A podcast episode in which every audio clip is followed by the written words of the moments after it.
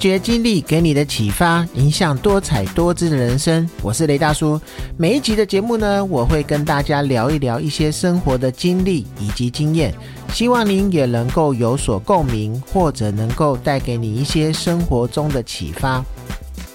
那前一阵子呢，白沙屯妈祖绕境的一个活动呢，粉红超跑啊，从二月十二号到二月二十号，总共九天八夜的一个行程呢，它所经之地呢，会有非常多的庙宇或者是信众呢，放炮鸣炮迎接，真的是非常的热闹。那在我们台湾呐的传统的一些节庆或者是庙会的活动中呢，难免还是会释放一些炮竹、烟火，这一些是很常见的一些庆祝的一个方式。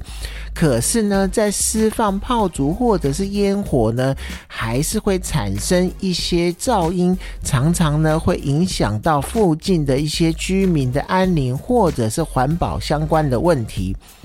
那我们呢，到底在释放这些炮竹的一些时间呢，或者是地点呢，有没有一些注意的事项呢？那首先呢，当然是要去了解炮竹烟火有分成专业炮竹烟火，或者是一般的炮竹烟火这两大类。那专业炮竹烟火呢，必须是由符合资格的一个专业人员来释放，而且啊是要经过申请的。而一般民众呢，可以在市面上去购买释放的一些叫做一般的一个炮竹烟火，比如说啊，像是仙女棒啊，或者是冲天炮这一类的产品。那我不知道大家以前有没有一些童年的回忆？那在我们过年的时候呢？炮竹声呐，在以前小的时候是一定是络绎不绝的。那这因为代表了旧的一年要过去了。也寓意的说是要迎接新的一年，所以啊，在放鞭炮呢是过年必备的活动之一。所有的一些三五好友、亲朋好友都会一起去放炮竹。但是呢，现在因为环保意识抬头呢，或者是一些管理的方式已经改变了，所以你现在在路上很难看到有人卖炮竹。如果真的有卖，也会是长。在一些杂货店的一些呃很隐秘的地方，他没有办法公开的去做一些贩卖的动作。那那当然呢，整个的气氛也会受一些影响，所以你会感受以前的过年气氛。因为炮竹的关系，虽然当然也是有一些环保的影响，或者影响到环境跟安宁，但是那个时候的过年气氛是非常有这个整个的各个炮竹。的声音会让整个气氛加上一些过年相关音乐的，或者是一些贴的布置的这些状况，你会让以前的感觉是非常有过年的气氛。那当然呢。这样子会让我们去想起以前，不知道你有没有记得，你们以前玩过哪一些的炮竹是对你有非常印象深刻的？那我这边呢也整理出呃网友还有我自己以前常玩的一些炮竹，然后跟大家分享一下。那大家也可以去想一想，这些你们以前玩过吗？那第一个呢，就是叫做胜利之花的，那它很像是一种桶状的烟火，它需要要在空旷的地方去放、去释放。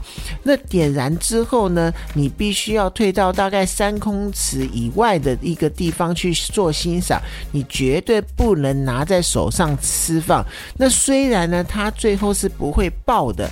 不会有爆炸声的，但是呢，它还是受到非常多的人喜爱，因为在晚上放的时候看起来是非常的漂亮。那再来呢，还有一个就是甩炮，这个可能很多小朋友到现在都有机会玩到，它就是很像一颗一颗的一个一个小小的粘土，有一点点软软的。当然你不可以粘在手上去捏，因为有可能你捏的力度就会让它爆掉。那小时候呢，一颗一颗，它的玩法非常的简单，它不需要用火，也不需要像我们释放炮竹的时候可能会点一支香。只要呢，它用力的在地上甩在地上之后，它就可以瞬间引爆。那当然，它的声音有的时候也真的是蛮大声的。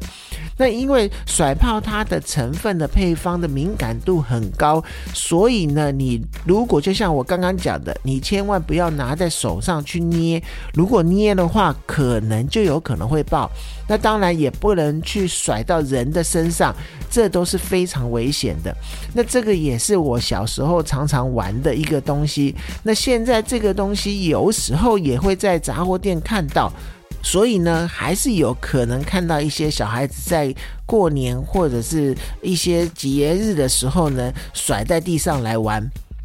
那再来就是一个叫做蝴蝶炮的，我相信大家应该都很有印象。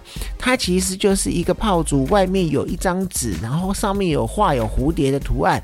那当你点燃的时候呢，它就会旋转，然后因为外面那张那一张纸呢的一个设计，当它旋转的时候，原理就很像是竹蜻蜓会飞上天空上。那它也会去喷射出一些缤纷的火花。虽然说呢，最后是不会有。有剧烈的爆炸，但是呢，这样子的一个飞的一个感觉也是也蛮有趣的。但是你要玩的时候呢，当然还是要注意它的飞行方向。所以我记得我们小时候玩的时候呢，都会稍微去看一下它那一个上面用纸做出来的像螺旋桨的东西有没有去折到，会稍微去理一下。避免它在飞的时候会乱飞，也有可能会造成一些安全上的影响。那再来呢，我们讲到的就是类似就是胜利之花的一个东西，就是火树银花。那它当然也是一种看起来非常火光十色、很壮观的一个类似像烟火的东西。那当然这一类的东西在释放的时候也是要注意，要远离它。那当然它不会爆，但是它看起来也是非常的美丽，也非常的适合在晚上的时候保持安全距离去释放，然后观赏。还有一种炮呢，大家可能印象也会非常的深刻。当然，有些人会不喜欢玩这一种炮，它就是蛇炮。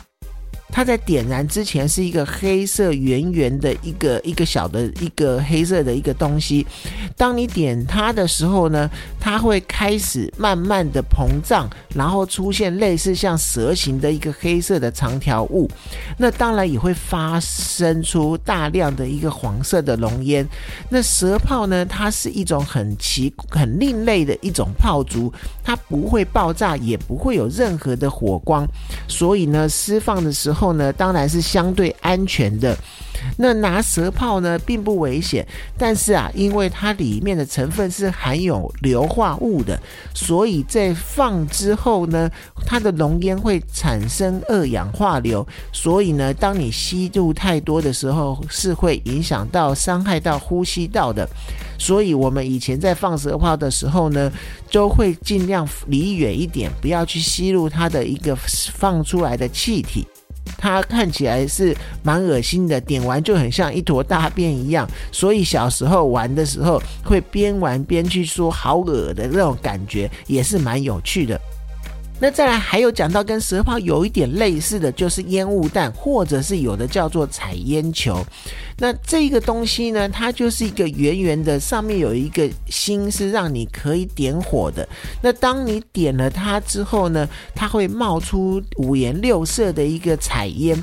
那它也是不会爆炸的，但是它点完之后呢，会有一种怪怪的味道。虽然你闻进去没有立即的一个危险，但是呢，当然还是希望能够在比较空旷的地方去释放，至少那个烟比。较不会大到说你闻起来不舒服。我记得呢，我们小时候玩的时候。都会去让它在顺风的时候去点了以后，让烟顺风去，然后我们站在逆风的一个地方，这样子就会感觉比较没有这么的臭。那当然，我们有的时候会一个孩子点一颗，然后总共有五六颗，甚至七八颗，同时冒不同颜色的烟，感觉是非常的有趣。那再来下一个，我相信是大家很多回忆的，就是水鸳鸯。那这个是大家最常去玩的一种炮，每一个孩子在小时候应该都玩过。它算是呢一个体积很小，但是威力算是蛮大的一个炮竹。水鸳鸯呢可以在陆地上爆炸，甚至它可以点燃之后呢丢到水里面，那它也会有一种不不不不的感觉之后，然后甚至爆炸。那我记得呢，我们小时候呢还会去把它插在那个。狗大便上面，或者是把它丢到瓶子里面，然后让它去把瓶子炸开，这个都是小时候常常会玩的一些方式，玩法有非常的多。但是呢，其实它的爆炸力也是真的蛮强的。但是小时候可能也都不不懂得害怕，所以呢，其实要玩这个炮还是要非常的注意安全，然后才可以去玩得很开心，又没有任何危险的状况。